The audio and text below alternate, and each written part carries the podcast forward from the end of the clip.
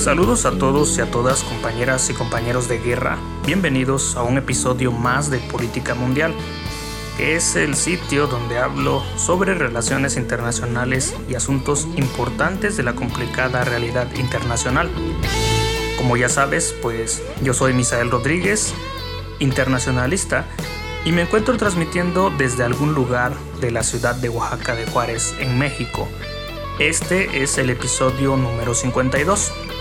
Y bueno, como sabes, eh, uno de los principales temas dentro de las relaciones internacionales y en general, pues la geopolítica internacional, es la importancia de estos accesos comerciales que existen en el mundo, que algunos conocen con el nombre de checkpoints, o estrechos marítimos, o simplemente también cuellos de botella.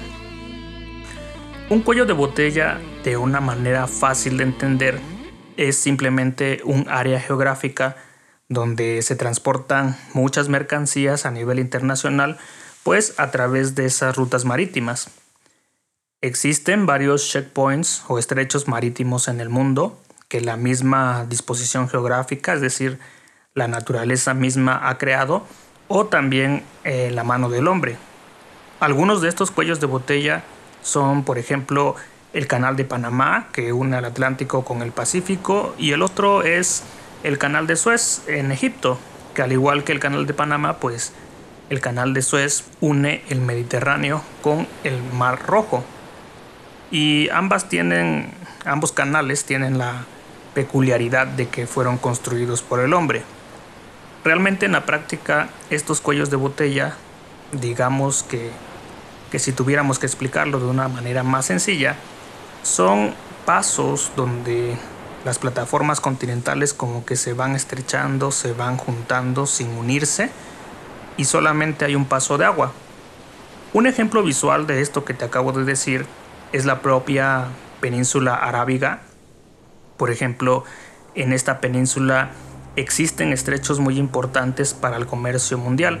Está por ejemplo el estrecho de Hormuz, el estrecho de Bab el Mandeb, que precisamente el de Hormuz es el que generalmente produce mayores tensiones internacionales en el área de Oriente Medio, cuando los gobiernos de la zona, ya sea de países que colindan en esta área del Golfo Pérsico o en el Golfo de Omán, por tensiones internacionales suelen amenazar con bloquear el estrecho. Tomemos en cuenta de que esta angosta área geográfica pues es el sitio donde transita aproximadamente el 30% del crudo y el petróleo que se refina y que se necesita a nivel internacional, o mejor dicho, el que necesitan pues las grandes economías para producir. Pero en este caso es el gobierno iraní el que a menudo tiende a usar las amenazas de bloqueo del estrecho como instrumento de negociación o cuando por alguna u otra razón pues se siente amenazado por Estados Unidos. Recordemos que gran parte de las tensiones pues se deben a las constantes discusiones entre el gobierno de los Estados Unidos y el gobierno de Irán debido al enriquecimiento de uranio en la zona. También cuando existe escasez inesperada de petróleo en países como Venezuela, Irak, Libia, Canadá, etc el hecho, por ejemplo, de que Irán pretenda bloquear el estrecho, que se suma a esa inesperada escasez, pues deja a la cadena de abastecimiento global con poco petróleo, con poco crudo. Y haciendo un poco de análisis, el estrecho de Hormuz se encuentra entre Irán y Omán y conecta a casi toda la península arábiga con el Golfo de Omán. Por lo tanto, en su punto más angosto, tiene un promedio de 21 millas de ancho y los carriles marítimos que circulan en ambas direcciones cuentan con apenas 2 millas de ancho.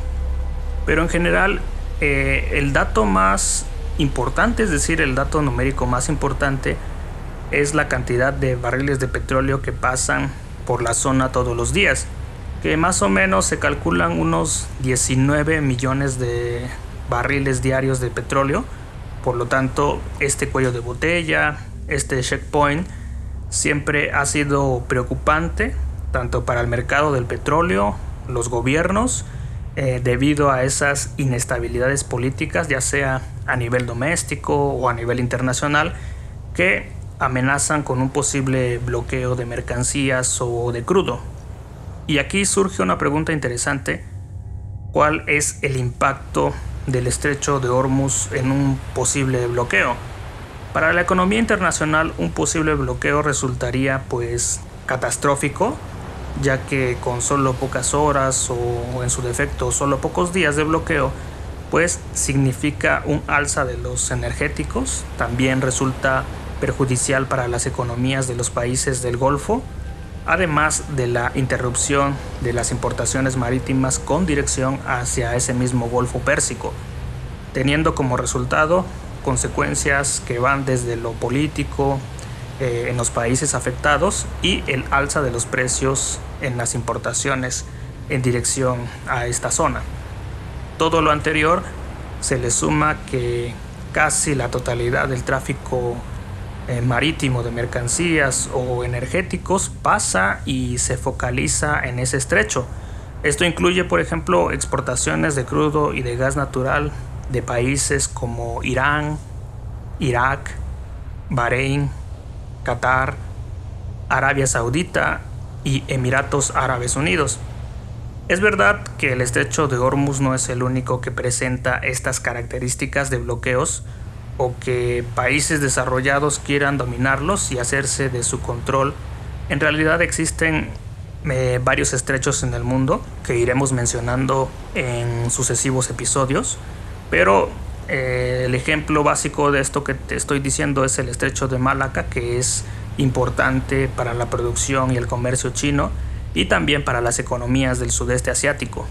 Ahí se entiende entonces, a través de estos cortos ejemplos, el papel que juega eh, los Estados Unidos por tratar de impedir que tal vez los chinos logren el control total de las rutas comerciales marítimas, como en el caso de Malaca, en Asia.